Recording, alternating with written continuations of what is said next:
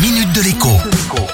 Bonjour à tous. Si le marché de la voiture neuve a accusé un sacré retard l'an dernier à cause de la crise du coronavirus, affichant une baisse de 25%, le marché de l'occasion est quant à lui toujours aussi dynamique. Le problème, c'est que les voitures neuves qui n'ont pas été achetées l'an dernier manqueront demain et après-demain au marché de l'occasion, augmentant encore la pression sur le segment des voitures récentes. Conséquence, il n'est pas rare de voir des modèles recherchés vendus au premier coup de fil d'un client sans même avoir vu le véhicule. Photo et faible kilométrage dans l'annonce suffisent dans bien des cas à emporter la décision d'achat.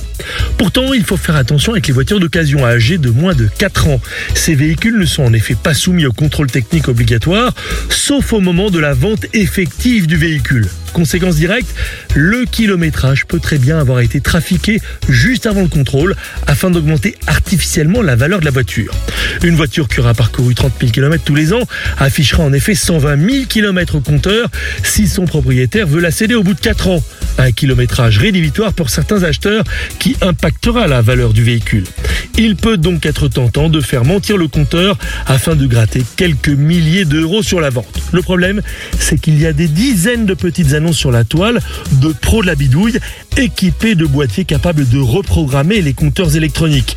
Pour 100 ou 200 euros, ils peuvent enlever 30, 50, 100 000 km à une voiture en à peine quelques minutes. A l'inverse, les voitures plus âgées disposent d'un nouvel argument depuis peu.